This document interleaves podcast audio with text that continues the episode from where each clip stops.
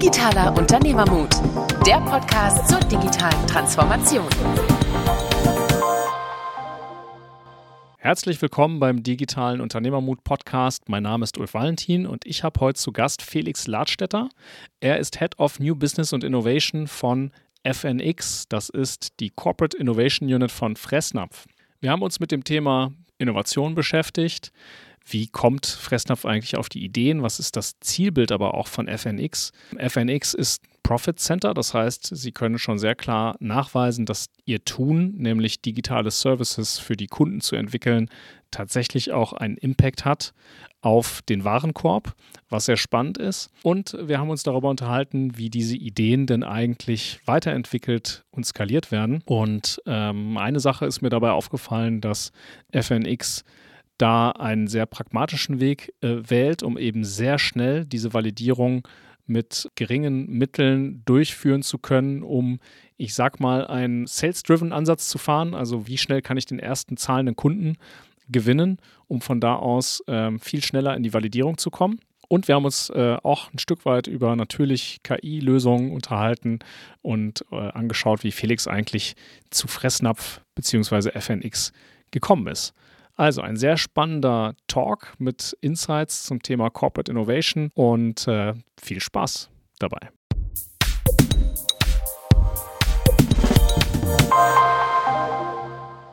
Hallo Felix. Hallo Ulf. Schön, dass du da bist. Danke für die Einladung. Sehr gerne. Ja, erste Frage muss natürlich sein, hast du Haustiere?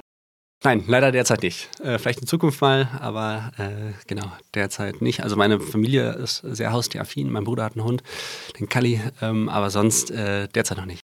Okay, aber es ist kein Problem äh, für deinen Arbeitgeber.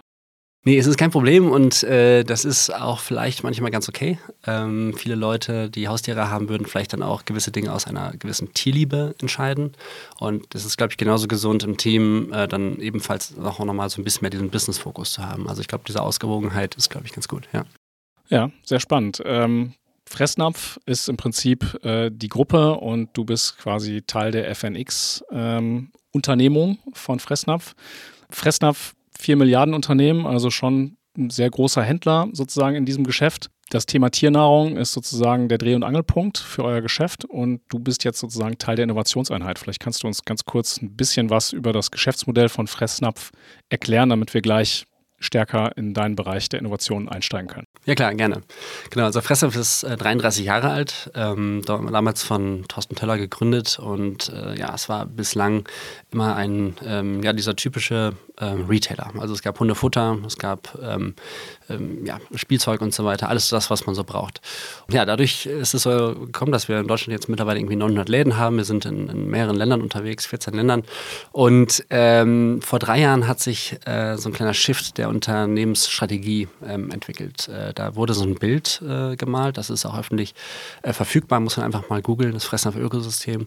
Ähm, genau, und dieses Bild ähm, ja, zeigt das Ökosystem von morgen. Auf dem Bild sieht man in der Mitte immer den Endkonsumenten, also das Geschäftsmodell an sich wird sich niemals ändern. Das ist immer der Endkunde mit dem Tier. Und rundherum wollen wir einfach besser werden und die Geschäftsmodelle weiter ausweiten. Und ähm, da sieht man, dass man ähm, bei den Store-Konzepten viel machen will, dass man natürlich im Online-Shop besser werden will, dass man eine App hat und so weiter. Da gibt es ganz viel.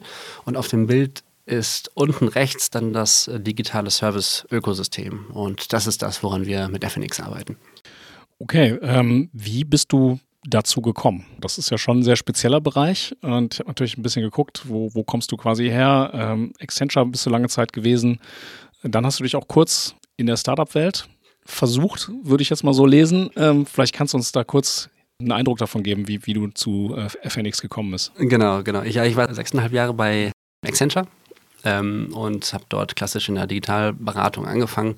Ähm, und dann bin ich dann Richtung Innovationsberatung gegangen. Da haben wir damals auf der Zeche Zollverein in Essen ein Innovationscenter aufgebaut.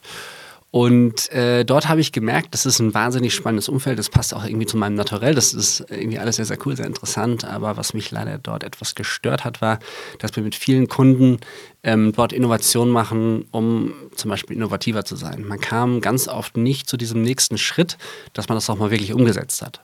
Und äh, ja, in dem Moment kam Fressnapf an und hat mir äh, versprochen, dass man bei uns äh, Innovationen umsetzen darf. Und bislang wurde ich nicht enttäuscht. Also es ist wirklich so, dass wir ein wahnsinnig unternehmerisch denkender äh, Laden sind ähm, und dass man dort ähm, Lust auf was Neues hat, Lust auf Veränderungen hat.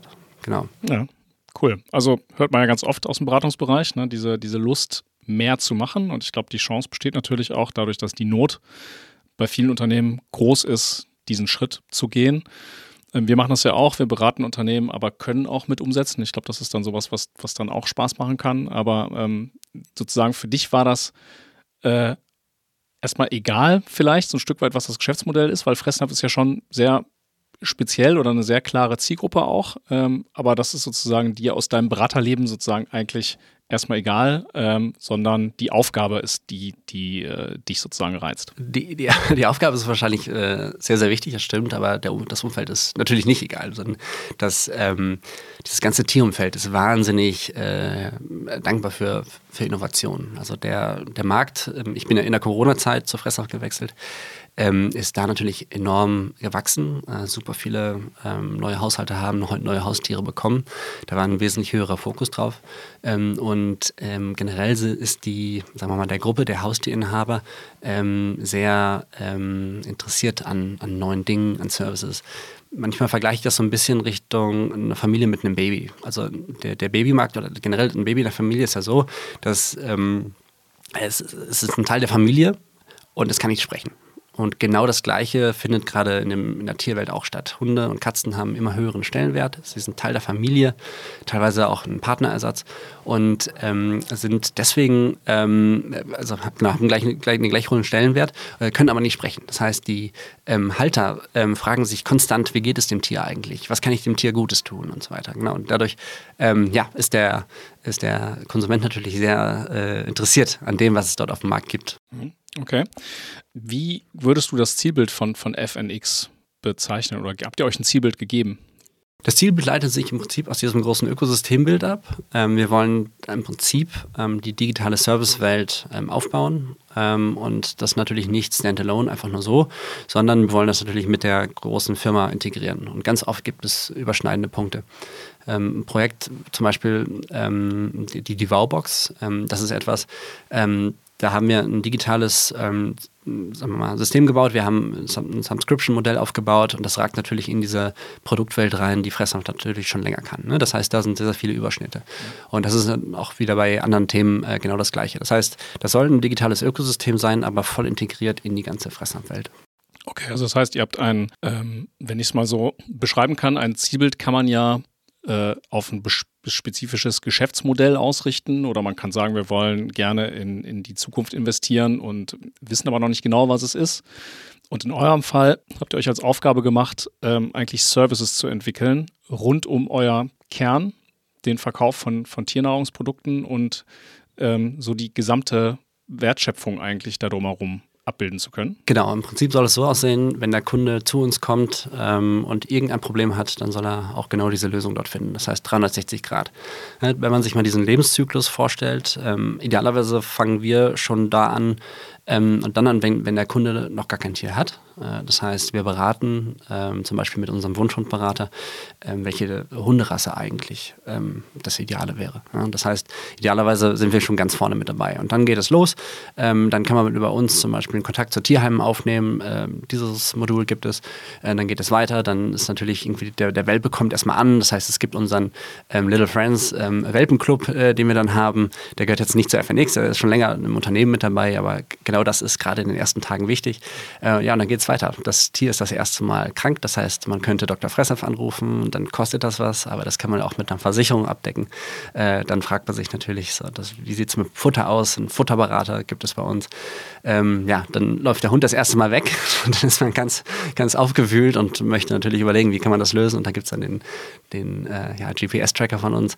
Ja, und so kann ich weitermachen. Also eigentlich soll diese ganze Phase des Lebens von ganz klein bis ganz alt und dann natürlich auch ganz zum Schluss, das ist ein trauriges Thema, aber auch die Beerdigung gehört mit dazu. Da haben wir jetzt ähm, ja, eine, eine, Kooperation mit Rosengarten aufgebaut, ähm, wo wir dann auch dieses Thema mit bespielen und sagen, das ist natürlich, das gehört mit dazu, da muss man sich Gedanken drüber machen.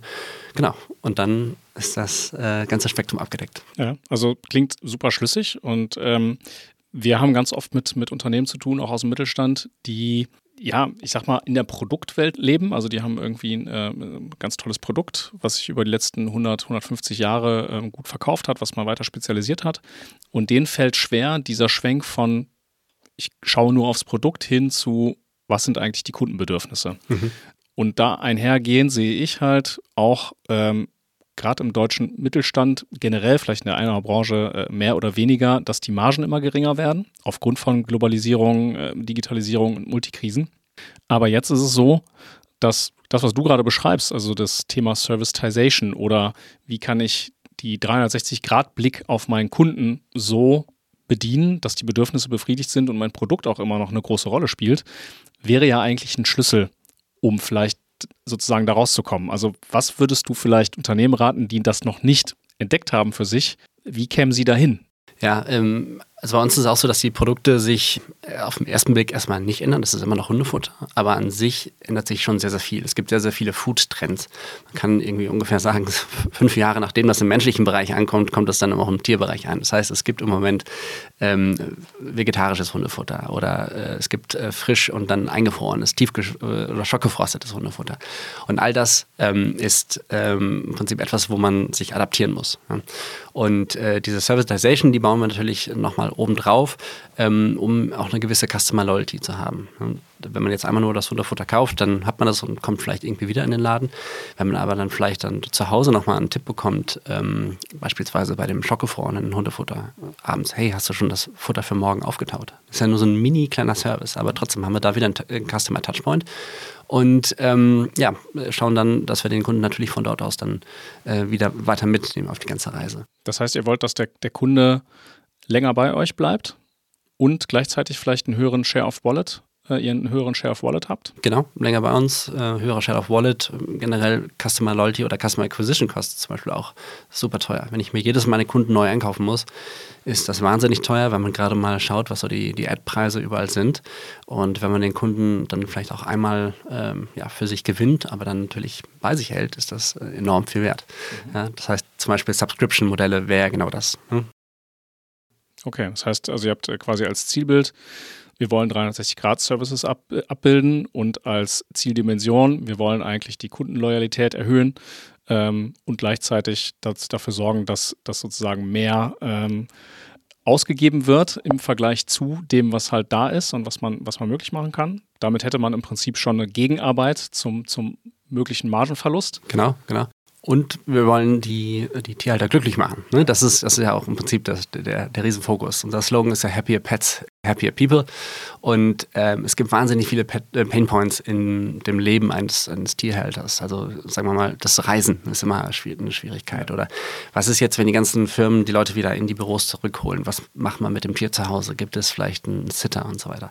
Ne? Das sind alles noch ungelöste Fragen und da denken uns natürlich dann neue Produkte und Services aus, um den Tierhalter äh, glücklich zu machen machen. Und ähm, ja, wenn das stattfindet, dann, ähm, dann haben wir im Prinzip äh, den Nagel auf den Kopf getroffen. Ja, da, da würde ich gleich gerne nochmal tiefer drauf eingehen, aber nochmal ganz kurz zurück zu den Zielen. Messt ihr das oder könntest du schon sagen, dass, das, dass ihr auf dem Weg seid, das zu erreichen? Also die Kundenloyalität zu erhöhen durch eure Initiativen, den Share of Wallet zu erhöhen durch eure Initiative. Auch vielleicht messt ihr auch Happiness. Also ist, ist das etwas, was FNX, weil das ist so die Frage, die sich natürlich ganz viele Unternehmen stellen bei ihren Innovationstätigkeiten.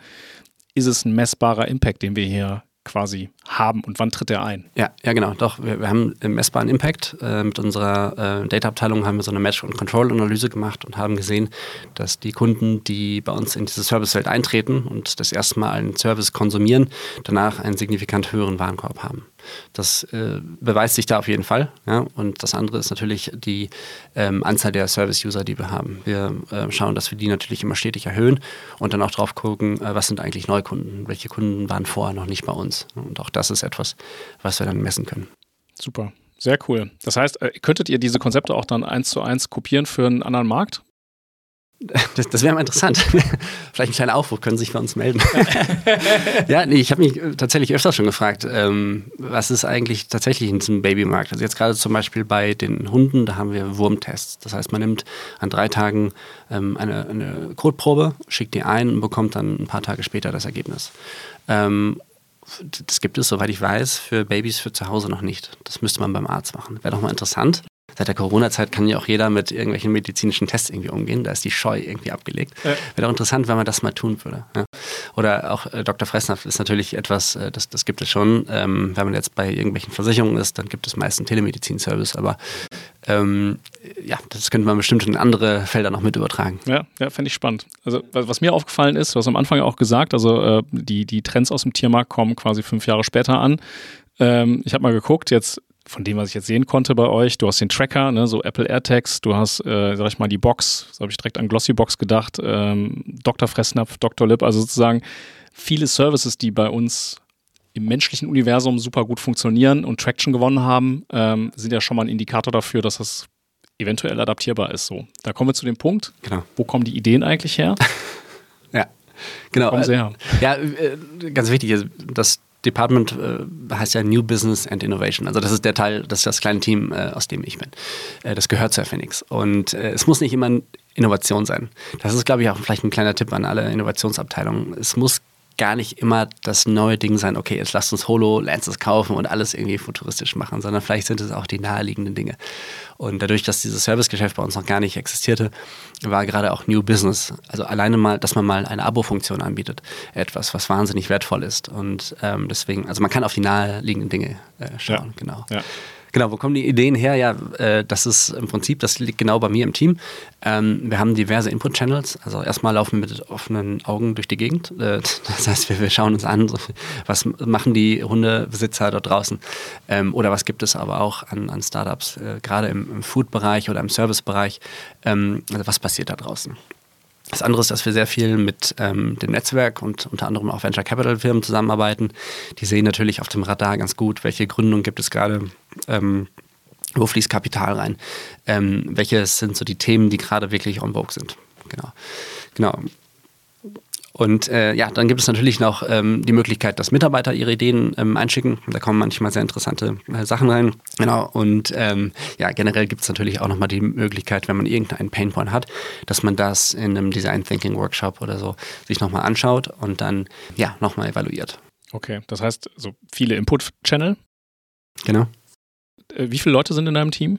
In dem kleinen Team sind wir gerade zu fünft und äh, bei FNX sind wir ungefähr 45. Okay, also jetzt sitzen die fünf Leute vor, ich stelle mir das jetzt so vor, ihr sitzt da äh, äh, vor so einem riesen Board mit diesen ganzen Ideen. Ja. Ihr müsst das ja irgendwie bewerten. Also wie geht ihr da vor? Genau, das Board gibt es wirklich, es ist nur digital, genau. Und ähm, ja, wir haben verschiedene Kriterien, die auch nicht ganz statisch sind ähm, und auch nicht zu sophisticated. Also es geht ganz oft darum, ähm, ja, ob, ob wir damit zum Beispiel ein Problem lösen oder ob wir dort einen neuen Markt aufmachen. Das ist etwas, das ist, kann beides gut sein. Dann äh, gibt es äh, die ja, Ease of Implementation, das ist die typische Beratermatrix. Ja. Also im Prinzip, wie einfach ist es eigentlich, das mal zu testen? Weil, wenn man sich das mal anschaut, es sind ja meistens Dinge, die was Neues haben. Ja, entweder ist es neu für uns oder neu für den Markt. Und man muss relativ ähm, einfach und schnell an Erkenntnisse kommen. Wenn es jetzt darum geht, ähm, ich übertreibe mal, Quantum Computing aufzubauen. Ja, da muss man erstmal ein, zwei Jahre erstmal irgendwie dran werkeln, bis da irgendwas rauskommt. Und das ist natürlich etwas, was wir uns nicht in erster Linie anschauen, sondern es sind eher so ein paar Dinge, die man schnell und einfach testen kann mit dem MVP, um danach dann wirkliches Kundenfeedback zu bekommen, was meistens anders ist, als das, was man erwartet. Genau, und dann geht es von dort aus in die Iterationen weiter. Hast du mal ein Beispiel dafür, äh, von einem MVP, was vielleicht, äh, also auch gerne auch was euch gezeigt hat, nee, das ist der falsche Weg? Äh, ja, wir hatten mal äh, Fressampftraining. Äh, das kam in der äh, Corona-Zeit auf. Die Hundeschulen wurden alle geschlossen, weil Kontaktverbot äh, galt. Und da äh, dachte ich mir, ähm, ja, wir können doch jetzt eigentlich mal Dr. Fressnapf, den Telemedizin-Service, nehmen und kopieren und dann dahinter eigentlich äh, Hundetrainer schalten. Und ähm, also ich hatte wirklich mit Leuten gesprochen, die hatten sich gerade einen Welpen ähm, zugelegt und dann hatten sie tausend Fragen und dann hat der Welpe dann die ganzen Kabel zerbissen und so. Und die, die, wussten einfach nicht, wie sie weiterkommen sollten. Und für mich war ein klarer Need da. Im Endeffekt hat es nicht geklappt. Äh, Hundebesitzer sind meistens mit dem Hund dann draußen und haben dort die Fragen. Und mm, ja, im Wald mit dem Handy rumzulaufen und dabei eine Hundeschule zu machen, das hat offensichtlich nicht funktioniert. Viel witziger war, dass der Katzenbereich auf einmal viel besser lief. Katzen, ich hatte auch nicht äh, damit gerechnet, ähm, dass es auch Katzenschulen gibt oder dass ein Bedarf dafür da ist. Ähm, aber äh, Katzen sind sehr logische Tiere. Da kann man eigentlich sehr, sehr gut sagen, okay, ähm, sind das die zwei Faktoren oder wenn das die zwei Faktoren sind, dann ist das wahrscheinlich irgendwie der Ursprung dafür. Und ähm, ja, da, muss ich mal eine kleine Sache erzählen. Das war irgendwie ganz witzig. Wir hatten gerade äh, diesen Test bei uns intern laufen. Hatte, ich hatte Mitarbeiter gefragt, ähm, wollt ihr das mal austesten? Habt ihr eine Katze und habt ihr vielleicht ein Problem? Und dann sagte eine äh, Kollegin, ähm, ja, meine, meine Katze, die macht immer in die Badewanne. Und äh, sie hat schon tausend Sachen ausprobiert und das Netz durchsucht. Sie findet die Lösung nicht. Und dann haben wir die Katzentrainerin damit dazu geholt und dann hat die eigentlich nur zwei Fragen gestellt. Das eine war, ähm, wohnen Sie in einem Mehrfamilienhaus? Antwort war ja. Und das zweite war, ähm, Sie baden nicht oft, Sie duschen eher. Richtig? Und dann, ja, stimmt auch.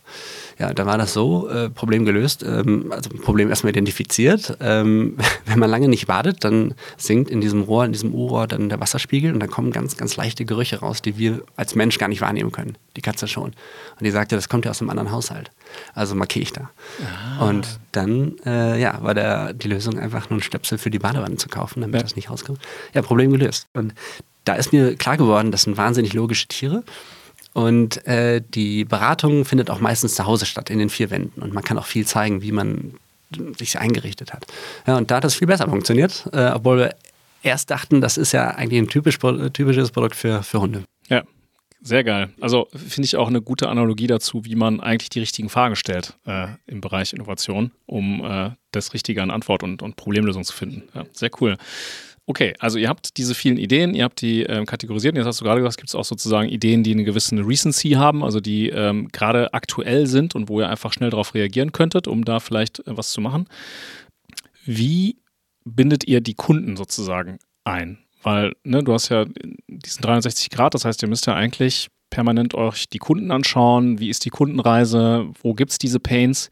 Also werden die eingebunden überhaupt oder ist das für euch eher so ein statisches einmal im Jahr, schauen wir uns die an oder also wie, wie funktioniert das? Nee, genau. Also wir haben eine große Customer Insights ähm, Abteilung, äh, gehört nicht zur FNX, aber die haben ähm, diverse Wege, wie man das machen kann. Das kann ganz tief gehen in tiefen Interviews. Ähm, das, das, ist die eine Möglichkeit. Das andere ist, das ist ein ganz cooles Tool, das nennt sich unser Insights-Bus.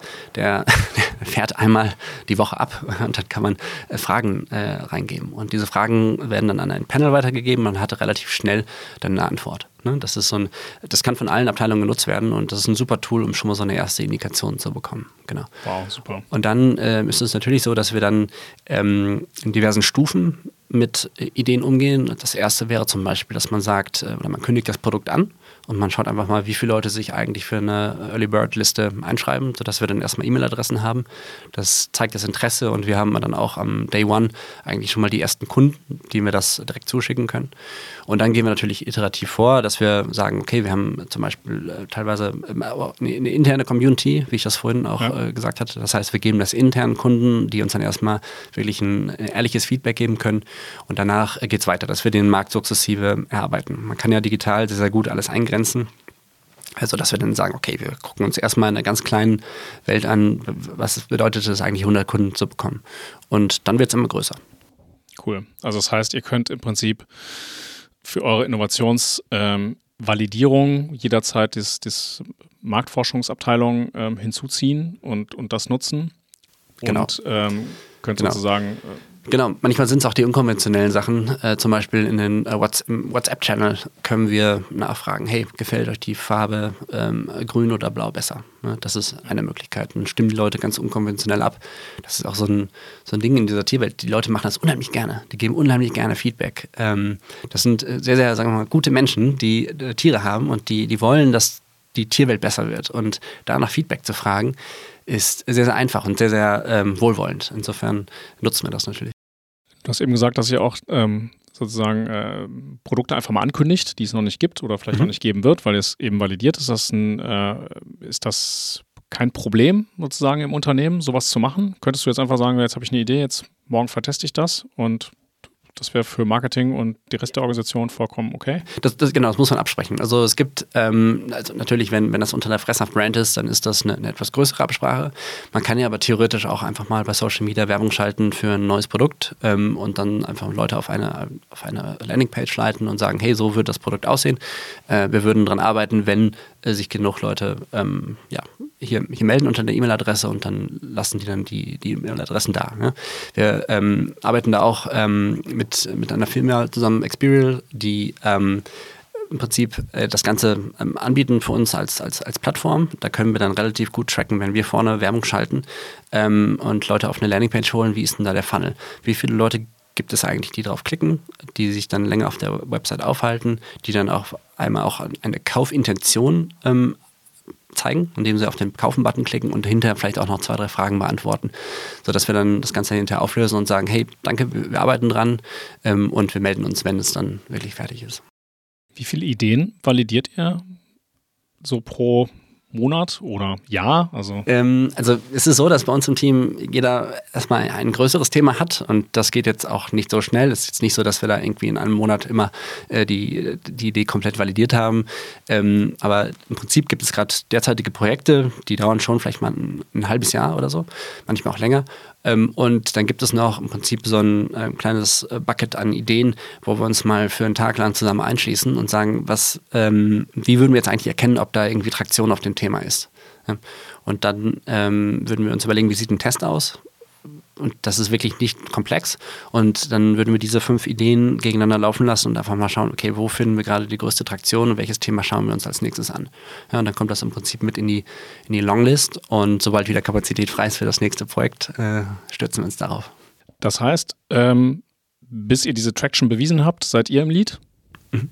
Genau. Und dann, wie ist der Übergang? Ich habe gesehen, also mal ein bisschen geguckt bei eurer Mitarbeiterliste, du hast den äh, Head of Tracker Head of, also eure Produkte sozusagen Head of Box. Äh, wie werden diese Ideen dann groß gemacht?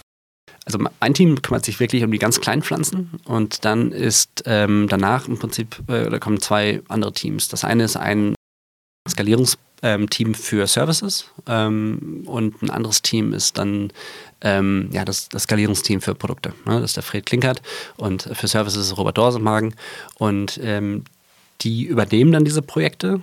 Aber ist wahrscheinlich die nächste Frage, wie entscheidet ihr, ob das skaliert wird? Äh, das ist äh, fließend. Ehrlich gesagt haben wir da keine ganz klare Regel. Es ist manchmal so, dass wir vielleicht die ersten 100 Kunden nur haben und validiert haben, hey, das, das funktioniert wirklich, wir müssen da jetzt wirklich all in gehen und uns richtig bewerben. Und manchmal dauert es auch ein bisschen länger, wenn wir ein Gefühl haben, ah, da sollten wir vielleicht doch nochmal zwei, drei Iterationen drehen, bis wir den, den richtigen äh, Product Market Fit äh, gefunden haben. Ähm, genau, und dann geht es ja im Prinzip einen Schritt weiter und da wird dann mit einem viel größeren Marketingbudget, mit mehr Mitarbeitern äh, das ja, Thema groß gemacht. Wie, wie handhabt ihr das, wenn ihr auf dem Weg jetzt merkt, der Product Market Fit ist einfach schwierig zu finden? Also wer traut sich den Stecker zu ziehen? Weil das ist immer so, dass äh, ja. ja. Richtig. Äh, da sind wir, glaube ich, auch ganz ehrlicherweise noch ein bisschen zu schlecht. Äh, müssen da, also ich schaue einfach mal in die Vergangenheit, das Thema äh, Training haben wir, glaube ich, auch selber zu lange bespielt und haben geglaubt, äh, das funktioniert schon irgendwie. Ähm, was ich mir selber vorgenommen habe, ist, dass wir noch schneller eine Iteration drehen und uns dann auch natürlich auch ein Limit setzen. Wenn es bis dahin nicht funktioniert, dann, dann funktioniert es nicht und dann muss man das auch mal dann wirklich wegschmerzen. Ähm, also wie es genau funktioniert, äh, kann ich gar nicht sagen. Ja? Das ist auch mal so ein bisschen Gefühlssache.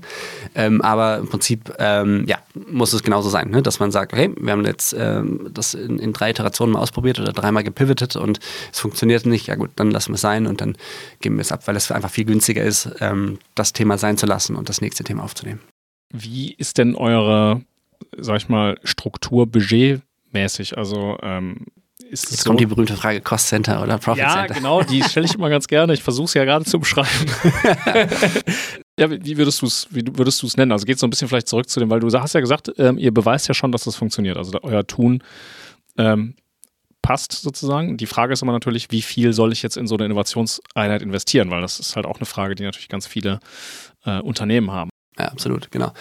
Äh, also wir sind ein Profit Center, äh, das, das vorab, genau. Ähm, und ja, wie viel investiert wird, ist immer so eine ja, so eine Sache. Also es kommt so ein bisschen auf die Phase an. Ähm, vorne werden wirklich nicht viele Euros investiert, um zu messen, wie viel kostet es denn eigentlich, um überhaupt 100 äh, Kunden dazu zu bringen, dass sie eine Kaufintention haben. Ja, das sind ein paar wenige hundert Euro, um so einen Test zu schalten. Ja. Ähm, aber äh, das heißt natürlich noch nicht, dass man das Produkt bauen kann oder den Service. Ja, und dann geht es dann iterativ weiter. Ähm, da kann man gar nicht genau sagen, was es jetzt wirklich kostet. Ähm, aber im Prinzip ist es schon so, dass wir da ähm, sagen, das muss jetzt nach einer gewissen ähm, ja, Zeit auch wirklich ähm, zum Beispiel 1000 zahlende Kunden haben. Ansonsten äh, lohnt sich das für uns nicht. Man kann jetzt natürlich nochmal anders argumentieren. Also Umsatz ist das eine oder Profit. Ähm, manchmal ist es aber auch so, dass ein Service gar nicht unbedingt der Profitbringer ist, sondern es ist eher so, dass wir ähm, Neukunden akquirieren ähm, oder zum Beispiel auch, dass wir gewisse Daten bekommen. Ähm, und dann wird es natürlich nochmal anders argumentiert. Ne? Dann ist es auch interessant. Ähm, in Summe, FNX ist aber dann der äh, ja, Profit Center. Wie weit könntet ihr gehen mit einer Idee? Also könnte daraus auch ein Startup entstehen, was irgendwann mal vielleicht FNX, vielleicht Fressnapf verlässt, weil es übergreifend Kunden und auch Konkurrenten sozusagen bedient? Also gibt es ein Limit, was ihr gesetzt bekommen habt oder euch selber gesetzt habt? Nee, also da gibt es gar kein Limit. Da ist ähm, ganz Fressnapf sehr unternehmerisch. Wenn das Sinn macht, dann würden wir das auf jeden Fall tun. Äh, es wird auch gerade diskutiert. Ähm, bislang haben wir die meisten Projekte noch innerhalb von Fressnapf unter der Tiernahrungs GmbH äh, gemacht und dort sitzt alles. Ähm, aber jetzt werden ein paar andere Dinge gerade diskutiert, ob man das vielleicht nochmal ähm, extern ausgründen sollte. Und ähm, eine Veräußerung oder so, das ist, hat noch nicht stattgefunden. Ähm, aber wenn es aus irgendeiner gesamtunternehmerischen Sicht Sinn macht, dann äh, gibt es da, glaube ich, keine äh, Scheu, das zu diskutieren. Ja, jetzt bist du schon lange dabei. Du hast auch vorher schon Erfahrungen gesammelt im Innovationsbereich. Was, was würdest du so anderen Innovationseinheiten ähm, raten, wo du sagst, so, das sind für mich eigentlich Erfolgsfaktoren? Also ich finde, was mir jetzt noch aufgefallen ist im Gespräch und auch im Vorgespräch natürlich, dass du sehr pragmatisch an die Sachen rangehst. Ähm, und ich glaube, man sich manchmal auch ähm, vielleicht ein bisschen zu viel Theorie nutzt mhm. mit einem sehr komplizierten Prozess und ja. macht für große Organisationen Sinn, weil du musst irgendwie die Ressourcen im Zaum halten. So, das ist mir so ein bisschen aufgefallen. Ähm, und ihr habt irgendwie eine super dankbare Zielgruppe, aber ihr habt auch extrem starke Insights, ähm, auf die ihr aufbauen könnt. Die Frage ist halt, was könntest du jetzt aus deinen Erfahrungen bei Fressnapf und davor anderen mitgeben, um in diese Richtung zu gehen, um genau diese Fragen zu beantworten, wie viel Ressourcen und Budget sollte ich investieren, wie kriege ich äh, das zum Profit Center ähm, hin und das dritte haben wir noch gar nicht besprochen. Gibt es noch das zweite Ziel dahinter, nämlich irgendwie die Gesamtunternehmung auch äh, mit zu transformieren in der Arbeitsweise? Mhm. Ja, genau. Also ich glaube, ähm, um ganz vorne anzufangen, ich glaube, das Aller, Allerwichtigste ist, dass äh, die Innovationsstrategie auf ein äh, Strategieziel der Top-Unternehmung einzahlt. Wenn man Innovation macht, um innovativ zu sein, dann ist das wahrscheinlich schon das Ende der Innovation. Das habe ich leider ganz, ganz oft gesehen. Es ging ganz oft darum, ähm, ja, wir müssen innovativer sein. Eigentlich heißt es eine innovativer wirken. Oder wir brauchen neue Fotos fürs Internet. So, wenn das der Fall ist, dann einfach direkt alles canceln, das macht, das macht keinen Sinn. Dann macht der beste Design Thinking Workshop keinen Sinn.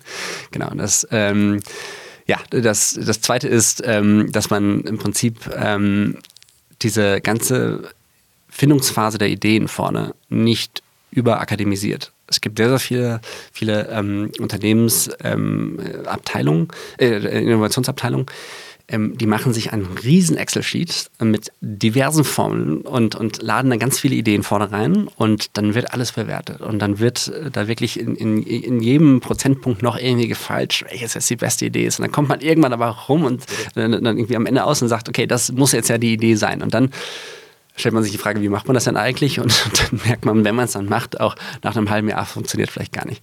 Das heißt, kurz gesagt, ich glaube, dass dieser Evaluierungsprozess auf dem Papier vorne ganz, ganz oft viel zu intensiv gemacht wird und dass man viel zu spät eigentlich mal den ersten Kunden fragt oder den ersten Kunden überhaupt ähm, akquiriert. Weil das sind die viel, viel größeren Insights und meistens wird man da sehr überrascht, ähm, was dabei rumkommt. Also ich würde allen empfehlen, ähm, eigentlich möglichst schnell mit echten Kunden zu sprechen und versuchen, das Produkt zu verkaufen. Ja.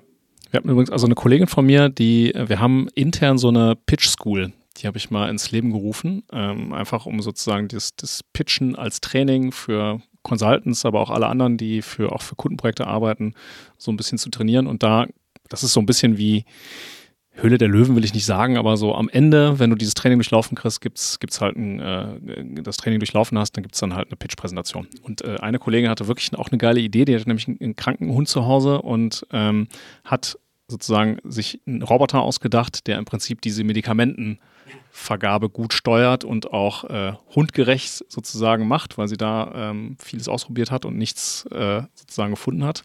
Äh, fiel mir gerade ein. Finde ich, finde ich super spannend. Ähm, die Frage ist, und ich habe das gelesen natürlich bei euch, macht ihr auch solche Aktionen intern, um auch so ein bisschen bei den Mitarbeitern auf das Thema Innovation ähm, aufmerksam zu machen? Genau, genau. Ähm, Gerade letzte Woche hat noch ein Hackathon stattgefunden zum Thema AI. Ähm, da haben diverse Abteilungen eine gewisse Challenge formuliert, haben gesagt, könnte man das lösen? Und dann haben wir dort ähm, ein gewisses Team, auch ein sehr technisches Team zur Verfügung ähm, gestellt bekommen, beziehungsweise andersrum, sie haben sich alle beworben, alle hatten Lust dazu. Und äh, ja, dann wird ein kompletter Tag an diesen Themen gearbeitet und äh, jetzt wird dann entschieden, welches Thema davon äh, weiterzieht. Also das äh, findet ähm, öfters mal statt. Ja. Cool. Und ich als Mitarbeiter könnte auch daran weiter mitarbeiten. Genau, also jeder Mitarbeiter ähm, ist erstmal eingeladen, äh, vorne äh, bei dieser Ideenfindung und an dem, an dem Hackathon teilzunehmen. Äh, und wie es dann weitergeht, ist, glaube ich, einfach wieder eine Entscheidung, da, da zählt es, dass die Gesamtunternehmung ähm, ja, davon profitiert. Cool. Ja, dann ähm, würde ich gerne nochmal so ein bisschen auf das Thema Erfolgsbeispiele kommen. Ähm, du hast ja jetzt ja einiges schon oder ihr habt schon einiges umgesetzt. Vielleicht kannst du mal ein, ein Beispiel geben von etwas, wo du sagst, das ist sehr erfolgreich. Ähm, und so ein bisschen diese Journey, die wir gerade so ein bisschen besprochen haben, mal zu beschreiben, wie ihr das hinbekommen habt und ähm, wie die Idee dann auch sozusagen groß geworden ist, weil oftmals sind ja dann auch schon richtige Geschäftsmodelle dahinter, wenn ich jetzt an das Thema äh, Versicherung auch denke oder vielleicht auch das Thema Termin, Terminvereinbarung, das ist schon fast ein Plattformmodell. Also wie geht ihr daran? Wie, wie funktioniert das bei euch? Genau, ich glaube, re relativ plakativ ist das äh, Baubox-Beispiel. Ähm, da war natürlich die Frage, würden Kunden eine Box kaufen, wo sie noch nicht wissen, was drin ist, eine Überraschungsbox? Und die zweite Frage war, würden sie das auch im Abo kaufen? Und da haben wir das relativ pragmatisch gemacht. Wir haben einen Shopify-Shop genommen, haben ähm, dann in der äh, Logistik bei uns selber diese, diese, Pakete gepackt, haben überlegt, welche Produkte könnten da reinkommen. Ähm, ja, haben dann hunderte Boxen gepackt und haben dann gesagt, ähm, wir ähm, bieten die in diesem Shopify-Shop einfach nur Standalone an, ohne Abo.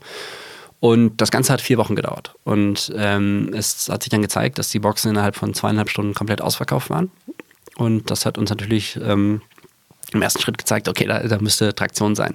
Wir wurden erst ein bisschen für diese 100 Boxen belächelt. Ja. Das ist wirklich jetzt keine, keine Zahl, die wirklich ähm, zeigt, dass das auch später noch funktioniert. Aber äh, dann ging es natürlich iterativ weiter und wir haben dann gesagt, okay, wie lange dauert es denn jetzt, um 1000 Abos zu verkaufen? Ja, und mittlerweile haben wir mehr als äh, 20.000 Abos ähm, oder Abonnenten da drin und äh, das Team wird stetig besser. Ne? Das ist ja irgendwann dann auch aus dem kleinen NBI-Team rausgewachsen in dieses große Skalierungsteam. Und das Team dort ähm, ja, experimentiert sehr viel. Welche Angebote ähm, sind eigentlich am besten? Ähm, dann, wie läuft es natürlich im Marketing? Was kann man da am besten machen? Aber auch, äh, welcher Payment-Dienstleister ist eigentlich ähm, relevant? Wir haben ganz oft gemerkt, dass man da auch sehr viel spielen kann und dass die Akzeptanz dann auch eine sehr, sehr wichtige Sache ist. Und gerade bei Abos ist es auch enorm wichtig, dass man ähm, dem Kunden in der Kommunikation äh, gerade in Deutschland ist es so, ähm, öfters mal sagt, hey, du hast alles unter Kontrolle. Du kannst jederzeit kündigen, das ist ein flexibles Abo und du bist hier nicht in einer Abo-Falle. In, in Frankreich ist es so, dass da so eine Abo-Akzeptanz von über 70 Prozent herrscht. Da sind die Leute ganz anders. In Deutschland ist es so, da sind, sind immer alle noch sehr, sehr, sehr, sehr äh, vorsichtig. Und insofern muss man da viel experimentieren, wie ähm, erzählt man das eigentlich, dass dieses Abo jederzeit kündigbar ist. Und ähm, ja, das, war, das ist so das Beispiel. Okay, cool. Ähm, und wenn das jetzt auf, wie hast du es eben genannt? Wie heißt das eine Team und das andere Team? Äh, Achso, vorne ist New Business and Innovation und das andere sind die Scaling-Teams für Services und für Produkte. Und die sind auch innerhalb der FNX. Das sind die genau. 45 Leute, okay. Und das heißt, da habt ihr wahrscheinlich, oder was habt ihr da für Experten? Also Marketing, Vertrieb, Produktentwicklung, was? Genau, genau. Also wir haben im Prinzip immer ähm, diese Teams, die sich auf das Produkt fokussieren und dann haben wir noch Querschnittsfunktionen darüber. Ähm, zum Beispiel Marketing oder zum Beispiel auch der technische Support ähm, für die ganzen Teams, die dann, also das Pets-Team, was ähm, dann hilft, Produkte erstmal auch technisch aufzusetzen und die Prozesse dann dahinter dann zu bauen. Genau. Und ähm, ja, im Prinzip ähm, ja, im Prinzip war es das. Wir haben natürlich ganz viele Schnittstellen in die Organisation rein. Ohne die kriegen wir das natürlich auch nicht hin. Gerade wenn es darum geht, dass wir mal zum Beispiel den großen Newsletter oder den Instagram-Kanal nutzen, um etwas neu zu bewerben. Oder wenn es darum geht, die Produkte, die wir in eine Wowbox legen, ähm, auszusuchen. Das machen wir nicht selber. Wir sind Digitalleute, sondern dann sprechen wir mit dem Produktdepartment und die helfen uns dabei. Okay. Ja, das wäre vielleicht nochmal ähm, so ein Bereich, der auch nochmal interessant wäre. Ich habe es eben schon mal angedeutet. Also gibt es auch einen Transformationsauftrag, den ihr ein Stück weit habt. Also ich habe das ein bisschen in dem Podcast, in dem OMR-Podcast äh, mit Thorsten Töller, äh, wo das nochmal so ein bisschen auch besprochen, wo er sagte, und das fand ich halt schon eine sehr, sehr coole Aussage, nach dem Motto, ich bin, was hat er gesagt, ich habe ich hab eine stationäre DNA, das Digitalgeschäft überlasse ich lieber anderen. Ähm, und äh, die Transformation, die gerade stattfindet, hat in diesem Unternehmen in dem Ausmaße hat es noch nie gegeben, ja. sozusagen. Jetzt äh, halt, halt die Frage sozusagen, was ist euer Beitrag in dieser Gesamttransformation oder ist sie vielleicht auch schon abgeschlossen? Keine Ahnung. Genau, also die ganze, äh, die ganze Organisation äh, transformiert sich gerade sehr stark, das merkt man. Ähm, natürlich auch, indem viele Leute von außen noch mit dazukommen, die nochmal einen neuen Input, eine neue Sichtweise haben, aber auch indem äh, neue Projekte gemacht werden. Und äh, nein, also FNX hat jetzt nicht den Auftrag, die Organisation zu transformieren. Äh, wir tragen garantiert einen sehr großen Teil dazu bei, ähm, aber das macht schon die Gesamtunternehmung an sich. Das hat sehr viel damit zu tun, wie die Arbeitsweisen sind, wie die Denkweisen sind, was die Ziele sind, die man, die man setzt, ähm, äh, was die Vision ist ja, und wie man mit den Leuten spricht. Und insofern ähm, ja, ist es bestimmt dieses das, das Service, äh, der Servicebereich, der vorher gar nicht so existierte, da haben wir einen sehr, sehr großen Beitrag, aber die Unternehmung an sich ist die, die sich selber transformiert. Okay, cool. Wäre es für dich auch eine Option, irgendwann mal in so einem äh, Startup rauszugehen, wenn das irgendwie sich, sich ergibt? Ähm, wäre bestimmt irgendwann schon der Fall. Ähm, der große Unterschied ist ja, also ich bin gerade sehr, sehr happy da zu sein. Man, man tradet ja, wenn man Corporate Innovation macht, so ein bisschen ähm, vielleicht die, die Anteile oder das, was man hinterher da rauszieht, gegen eine gewisse Sicherheit. Und gerade zu, zu der aktuellen Familiensituation passt es ein bisschen mehr Sicherheit zu sein, ja. Ähm, und dafür muss man sich natürlich mit den, äh, sagen wir mal, Corporate Struggles irgendwie so ein bisschen beschäftigen. Das ist was anderes. Da ist man nicht ganz so frei in den Entscheidungen, wie äh, man in einem Startup wäre. Ähm, insofern, also beide Seiten interessieren mich. Ähm, oder man kann auch theoretisch beides parallel machen, indem man mal zwei, drei private Projekte hat und aber dann eigentlich immer wieder eine gute Homebase. Also ich glaube, da, da sind jede, sind alle Spielweisen offen. Äh, ja. Derzeit ist äh, aber der Fokus natürlich bei uns. Ja. Okay, aber ich höre raus, du bist sehr umtriebig auch, äh, was das angeht. Ja, absolut. Doch, ich interessiere mich natürlich gerade für die neuen Dinge. Ähm, ganz oft schaue ich mir äh, ja, gewisse Sachen auch privat an, gerade was jetzt mit der ganzen AI-Welle irgendwie, wie es da losgeht. Ähm, aber auch ganz andere Geschäftsmodelle. Ähm, sei es irgendwie, wir hatten vorhin schon mal darüber gesprochen, dass man, wie man eigentlich auf, als Artist auf, auf Spotify irgendwie ähm, theoretisch ähm, ja, Umsätze macht oder wie man auch in anderen Bereichen irgendwie etwas tut. Ja? Und Community-Aufbau interessiert mich.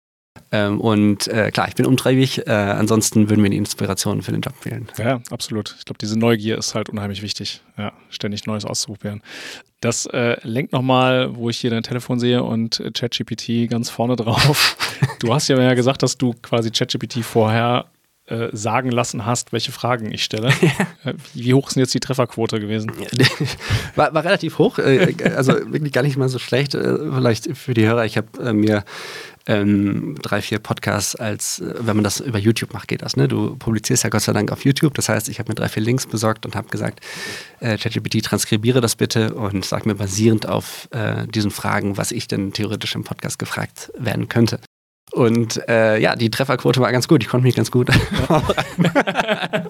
also wirklich beeindruckend, was da funktioniert. Und äh, jetzt auch gerade mit den neuesten Entwicklungen, ähm, mit immer besseren Modellen und jetzt auch, dass man selber diese GPTs bauen kann. Ist schon echt beeindruckend und macht Spaß. Vielleicht so, um, um so langsam ans Ende zu kommen, wo könnte KI jetzt für, für euch Fressnapf wenn es sagen darfst, wahrscheinlich arbeitet ihr schon an einer Sache, aber wo siehst du jetzt da einen großen Mehrwert? Ne? Weil das ist natürlich ein Thema, also KI gibt es ja schon recht lange, jetzt durch generative KI ist auf einmal ähm, jeder KI verrückt. Ich glaube, da muss man auch gut unterscheiden, was ist jetzt wirklich sinnvoll, aber wo siehst du einen wirklichen Mehrwert für euer Geschäftsmodell in Zukunft? Genau, das, das naheliegendste war natürlich ganz am Anfang, ja, dann lass uns doch die Telemediziner dann einfach durch eine KI ersetzen. Das funktioniert so nicht. Ähm, also ich glaube, erstmal so weit sind wir noch nicht, dass das wirklich mit einer äh, garantierten Sicherheit in so einem kritischen Fall ähm, gemacht werden kann. Ja. Ähm, ich glaube, dass wir sehr stark, was Effizienzen angeht, intern äh, damit arbeiten können. Es gibt diverse Tasks, die wir tagtäglich machen, äh, die man eigentlich nicht nur automatisieren, sondern auch wirklich mit KI bespielen lassen können. Und das andere ist, dass man, das kann auch jeder heutzutage schon machen, dass man im Prinzip sich Inspiration holt. Ich bin immer wieder beeindruckt, wenn man einfach mal eingibt, ich bin ein ähm, Einzelhändler, ähm, der äh, folgende Challenge hat und das vielleicht auch gar nicht so stark beschreibt, dass es einen Rückschluss auf die eigene Unternehmung zulässt, Ne? Dann kann man eigentlich sehr, sehr gut Inspirationen holen. Ähm, oder auch, dass man einfach mal sagt, äh, das ist zum Beispiel für ein ähm, Social Media Game, das ist eine Copy, bitte korrigiere mir die und mach die besser oder empfehle mir ein paar Hashtags und so. Das sind ja alles so kleinere Dinge, mit denen man sehr, sehr gut arbeiten kann, wo auch nicht sensitive Daten dann wirklich dann in die KI mit einfließen. Und äh, in Zukunft, gerade mit der Enterprise-Version von OpenAI, ähm, ist das ja dann auch wieder eine Vision, dass man sagen kann, man kann auch irgendwann sensitive Daten mit aufnehmen, weil die nicht äh, ja, sagen wir mal, diesen, diesen Kreis verlassen, ähm, sodass das nochmal einige Optionen bringt. Ja.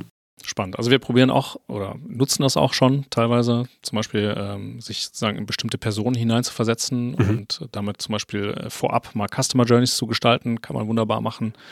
Äh, wie du es gerade sagst, man kann Interviews führen, ohne jetzt die echten Interviews zu führen, kann sich schon mal vorab ein paar damit seine Fragen nochmal schärfen.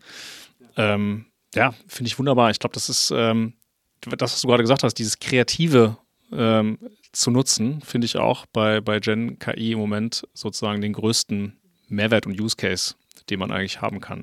Gerade wenn es darum geht, neue Ideen zu vertesten am ja. Markt und einfach mal ein paar äh, Meta-Ads zu schalten, um zu testen, wie reagieren die Leute darauf. Ähm, da früher war es so, da braucht man ewig, okay, man braucht jetzt irgendwie einen Fotoshoot, um ja. irgendwie was irgendwie aufzustellen. Oder man muss irgendwie einen Designer mehrere Stunden dran lassen, um etwas zu designen. Und heutzutage kann man das ja mit ein paar Klicks machen, wenn es darum geht, diese ersten Schritte in ein Thema reinzuwagen. Und dann eine Iteration ist auch viel schneller möglich. Ja. Glaubst du, dass wir jetzt äh, 2023 so ein, ein Jahr erleben, was quasi die nächsten 100 Jahre prägt? Ich glaube, diese Frage können wir jedes Jahr wieder erneut stellen, weil die Entwicklungsgeschwindigkeit einfach so rapide zunimmt. Ähm, KI ist jetzt natürlich irgendwie seit einigen Monaten irgendwie was, was Neues. Ähm, vielleicht ist es dann in Zukunft wieder das nächste Thema. Ähm, aber äh, wir haben auch schon vorhin über den AI-Pin gesprochen und so weiter. Ich, ich glaube, äh, KI wird immer weiter in das Leben von, von Menschen äh, reingehen. Und ähm, wo es eingeht, weiß ich nicht. Äh, ich ich glaube, dass Trust einfach ein sehr, sehr wichtiger Faktor ist. Man muss schauen, dass die Leute dem Ganzen noch vertrauen und dass sie immer noch äh, die Kontrolle darüber haben. Ähm, aber die Entwicklungsgeschwindigkeit und das, was machbar ist. Und ähm, auch ähm, wir haben letztens mal einen kleinen Test gemacht. Jemand hat dann gesagt, okay, die KI, die findet das eh nicht heraus, was ich jetzt frage. Und dann haben wir es dann gemacht und es kam doch raus, okay, es, es funktioniert. Also es ist schon wahnsinnig intelligent. Ja. Ne? Und die Leute dann davon zu überzeugen, ist dann enorm, enorm ja, interessant. Ja? Und, und diese Geschwindigkeit, die nimmt immer weiter zu. Und äh, ich glaube, da wird einiges passieren. Ja, ja also ich habe auch meine, meine Tochter schon mal ausprobieren lassen mit, mit, mit ChatGPT, weil ich finde es einfach wichtig, dass man versteht, was das für ein Tool sein kann, was in Zukunft irgendwie äh, ja, funktionieren wird. Und, eine, äh, eine, gute Idee, oder? Ja? Ein Safe Space für Kinder aufzubauen, Absolut. sodass sie mit der KI äh, lernen können und dann auch entsprechend auch verstehen, wie es funktioniert. Ja. Da haben wir schon die nächste Business-Idee gerade generiert. ja, also Felix, vielen Dank. Ähm, es hat sehr viel Spaß gemacht mit dir. Danke, dass ich da sein durfte. Ja, vielen Dank. Dann mach's gut. Super. Bis zum nächsten Mal. Danke. Tschüss. Ciao.